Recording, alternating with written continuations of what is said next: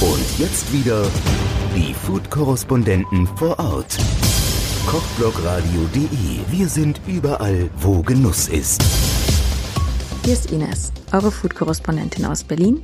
Heute treffe ich Los Tompires, ein kleines Startup aus Berlin, das sich den besten Tacos al Pastor verschrieben hat. Und ähm, da die beiden Jungs aus Mexiko kommen und seit einiger Zeit zwar in Deutschland sind, ähm, aber Englisch für uns die sichere Variante ist, uns zu unterhalten, ähm, einfacher und unkomplizierter, ähm, haben wir gewählt, das Interview einfach auf Englisch zu machen und ich hoffe, dass das für euch alle in Ordnung ist. Viel Spaß! So hello, I'm sitting here um, today with Miguel and um, Daniel, and they um, provide very tasty tacos to Berlin, and maybe soon also outside of Berlin. I don't know. Um, they are one of those people. Um, yeah, work in food, and I guess at first, uh, I don't know, putting this out there also as a question, it might have felt like oh my god, what's happening? Everything is closed, and that's uh, I think a first feeling that hit many people working in food. Um, like how how is this happening? We cannot do our job, and then um, really fast, a lot of interesting alternatives uh, started to come up, and um, and I saw that also with your. Um, um, professional taco catering. Um, and um, yeah, so maybe you just want to introduce yourself. Um, who are you? What are you doing? And um, how did everything work out for you from, yeah, sitting in this unknown place of, oh my God, world is breaking down to, okay, we just find our way. so I don't know who wants to start, Daniel. Yeah, I mean, we were kind of um, happy to be every Thursday in Markthalle 9.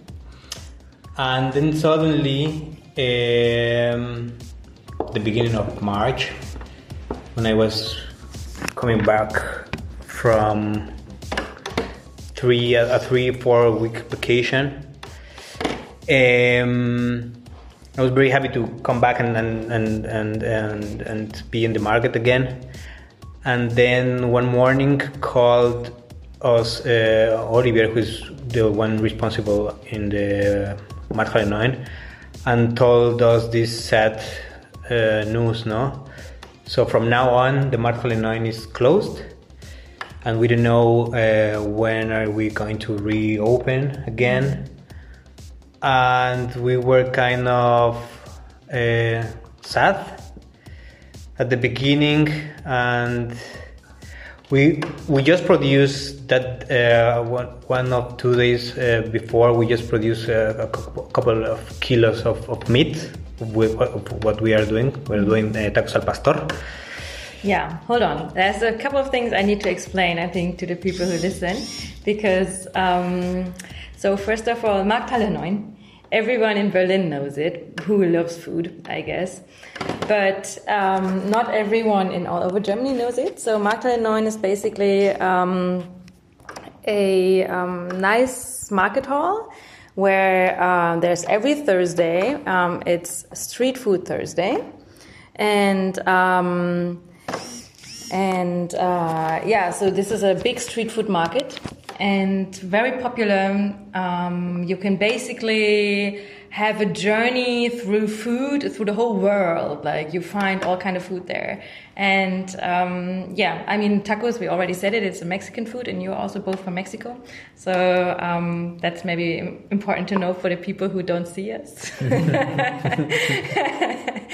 Um, and you brought this particular taco al pastor here because um, yeah, nobody does it. So just maybe, maybe explain quickly what you're doing. Like, what is the taco al pastor?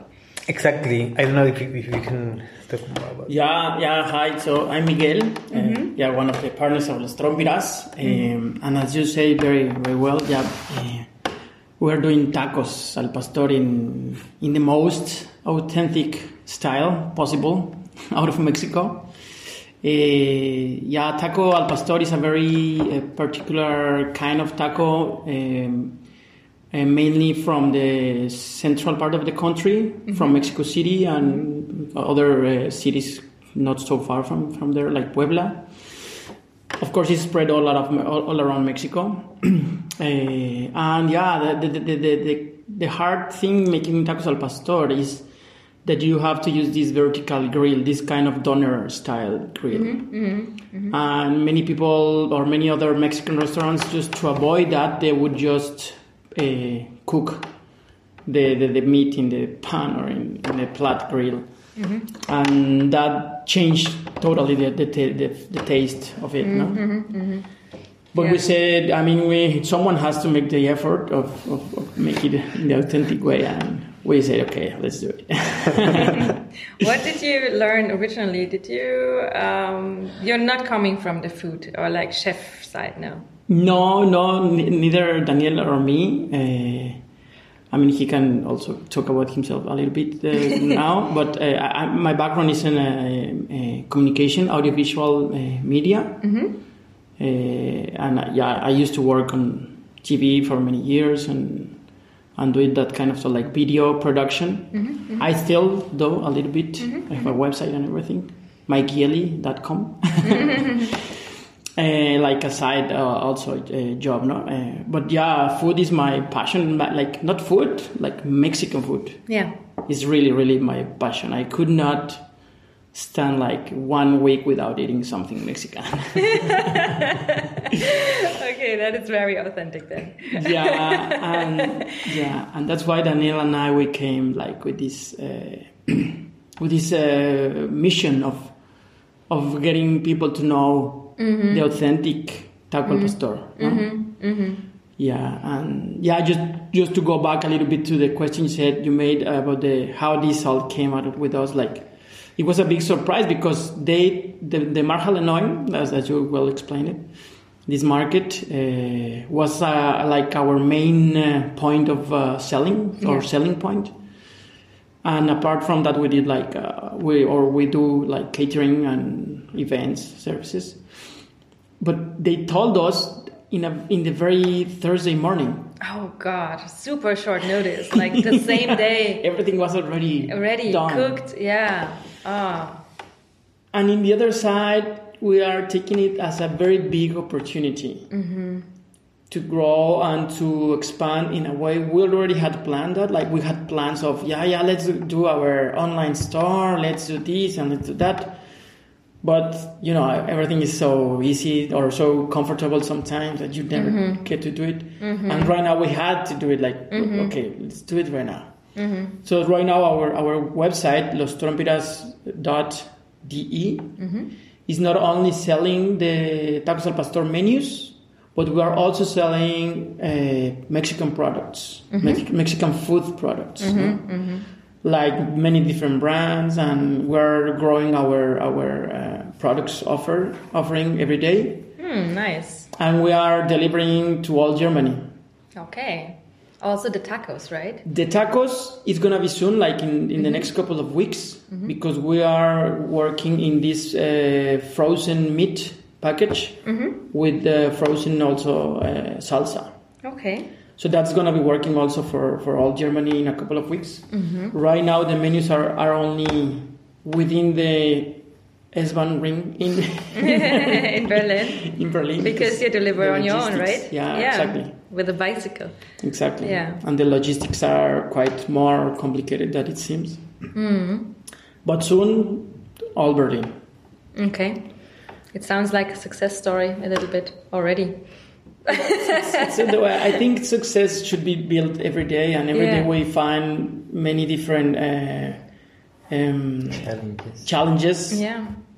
And that's the fun part solving this challenge. We, mm-hmm. we call them missions like mm-hmm. mission number 2000 because well, they have missions every day no and, and that's the fun. That's really the, the spicy of the of the, the whole thing mm-hmm. like solving those missions or those challenges is what makes it very, very fun. Yeah, yeah, yeah. Sounds great. It's like actually um, you see the problem more as an opportunity to create something new. Maybe um, that's like how I see it at the moment um, for you guys.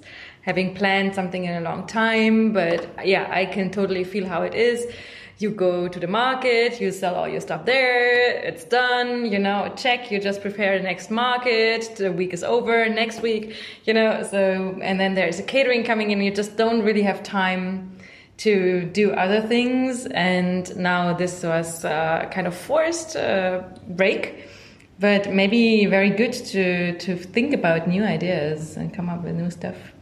And you are also not from the kitchen. Exactly. well, I'm Daniel. Sorry for not presenting me before. I'm Daniel. Um, I'm a mechanical engineer from Mexico. and um, since three years ago, I'm living here in Germany, in Berlin.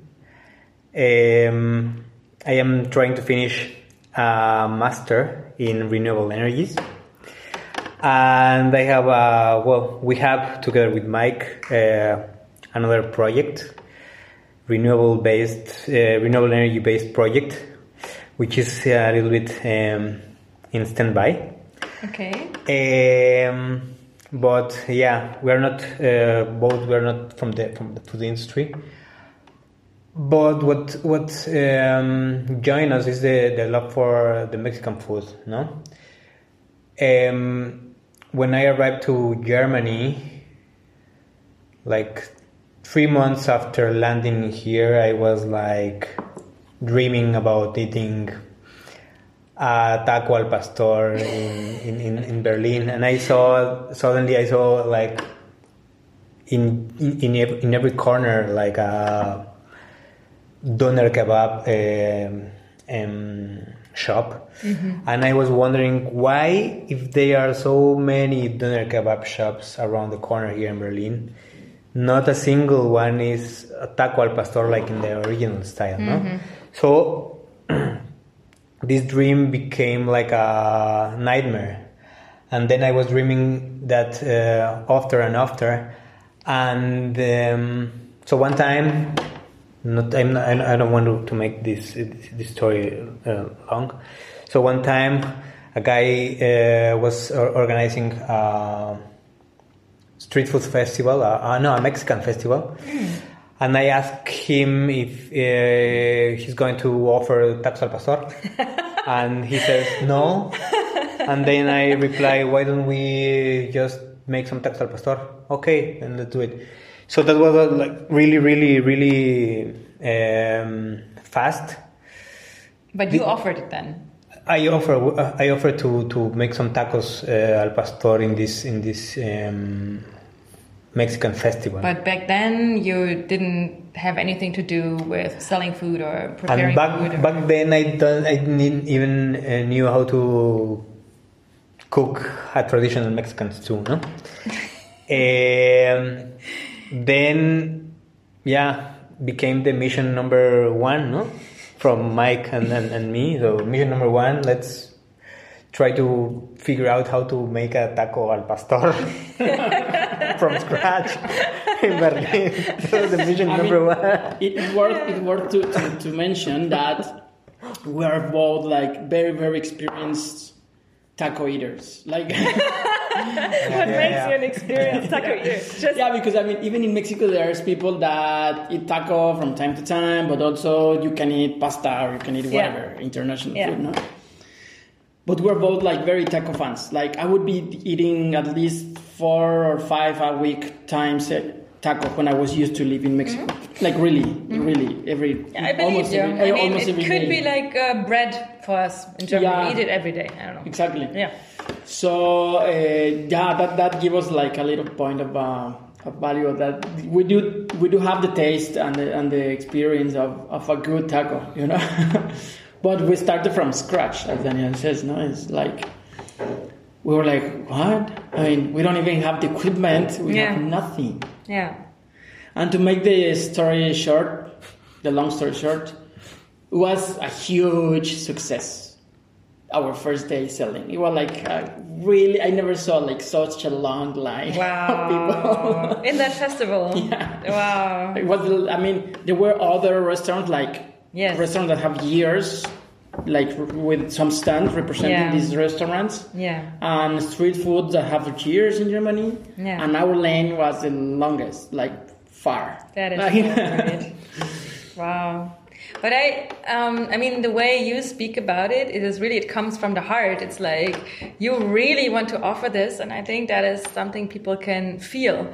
You know, um, it, this is the the love and the passion you put in food. That's always what you experience and what you feel if you offer this um, to people. And also, um, I believe that people are very curious for new things um, and um, and it is I mean the the grill it, it's really visible also. Um, it, it smells good. And yeah we wonder why we have a lot of doner kebab but obviously they sell. So um, yeah maybe it's also this mix of um, unknown but then something known makes it easy for the people to understand it you know and to to understand the flavors. Yeah It's it's it's funny that you said that because I'm I, I like to make the analogy um, of tacos al pastor together with, uh, for example, the salsa music.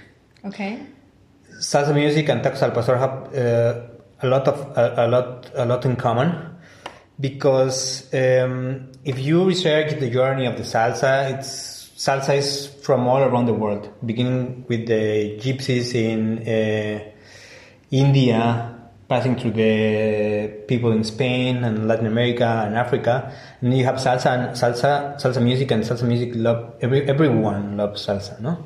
Or or uh, almost everyone loves salsa. And um, tacos al pastor is the same. It's like a, a traditional cooking from Middle East that came uh, to Mexico, and then we reinvented or uh, changed a couple of ingredients, and then we're bringing that uh, back to Europe.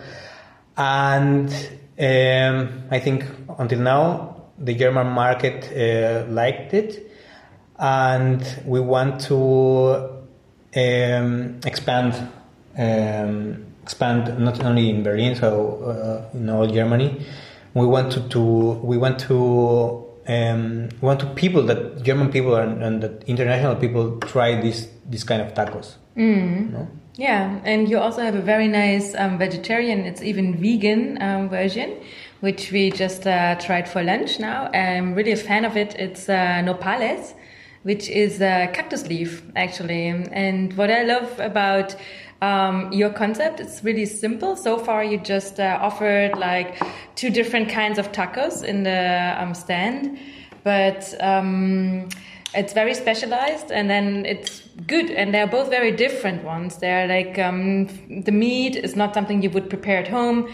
The um, cactus leaf people would be really curious like what is this a cactus? I never ate that. And so um, i think the simplicity um, but still making it special um, is also a little key ingredient in your in your concept which is very nice um, yeah, for people to have it here because, as you already said, and um, that's actually true. Uh, Berlin, I mean, you have all these different type of kitchens and so on, but Mexican food is not so much here. It's like um, not so many Mexican restaurants. Um, and um, and then they usually offer the same stuff, and it all tastes like I would say more like a American version of it, actually, like a American Mexican, but not so authentic. And then cooking the sauces is also another thing. Yourself, that's what you do. You cook the sauces yourself, and uh, I believe that's actually the part which takes a lot of time, and people don't make that effort for it. Um, so yeah, that's great. I just hope that uh, the rest of Germany can enjoy your product soon, and um, I wish you all the best and good luck with it. And I'm very happy to see um, a small project um, actually making good out of something called Crisis, which sees it as a chance to develop a um, yeah a sustainable idea because you will bring it to the future. Um, it's something that is not only to overcome the crisis times and to do something, it's rather something that is meant to stay. So that's that's fantastic. And um, hopefully, when we go back to normal, we can also have the catering and the Markthalle 9 on top again. Yeah, yeah, I think that would be for sure because we do have a lot of fun every Thursday. Yes. I mean, this, this is honestly. Yes. every week I'm expecting, like, oh, yeah, it's coming. Oh, I can feel that. There's It's like, yeah, that's you, you know, it's like, um, and I think it also makes a difference that you really do it yourself. If you would just hire people to stand there, it wouldn't be the same. Um, it's really like, uh, the people come there probably to see you also, to, to feel the spirit and the energy. So, yeah, but it's great. Um, we can just, uh, say the website again, um, everything you want the people to know, and um, the dates for. Oh, I don't know if there's anything people should know, but you have the chance. You can say it yeah, the website is los lostrompiras dot de. yeah, and we will put that also as a link under the um, podcast. Yeah, great. And there in the top side of the landing page, top right, you can find all the links to our social media. We have a very nice uh, Instagram page, uh, uh, Facebook, YouTube. We have some uh, nice videos that we are uh, starting to collect.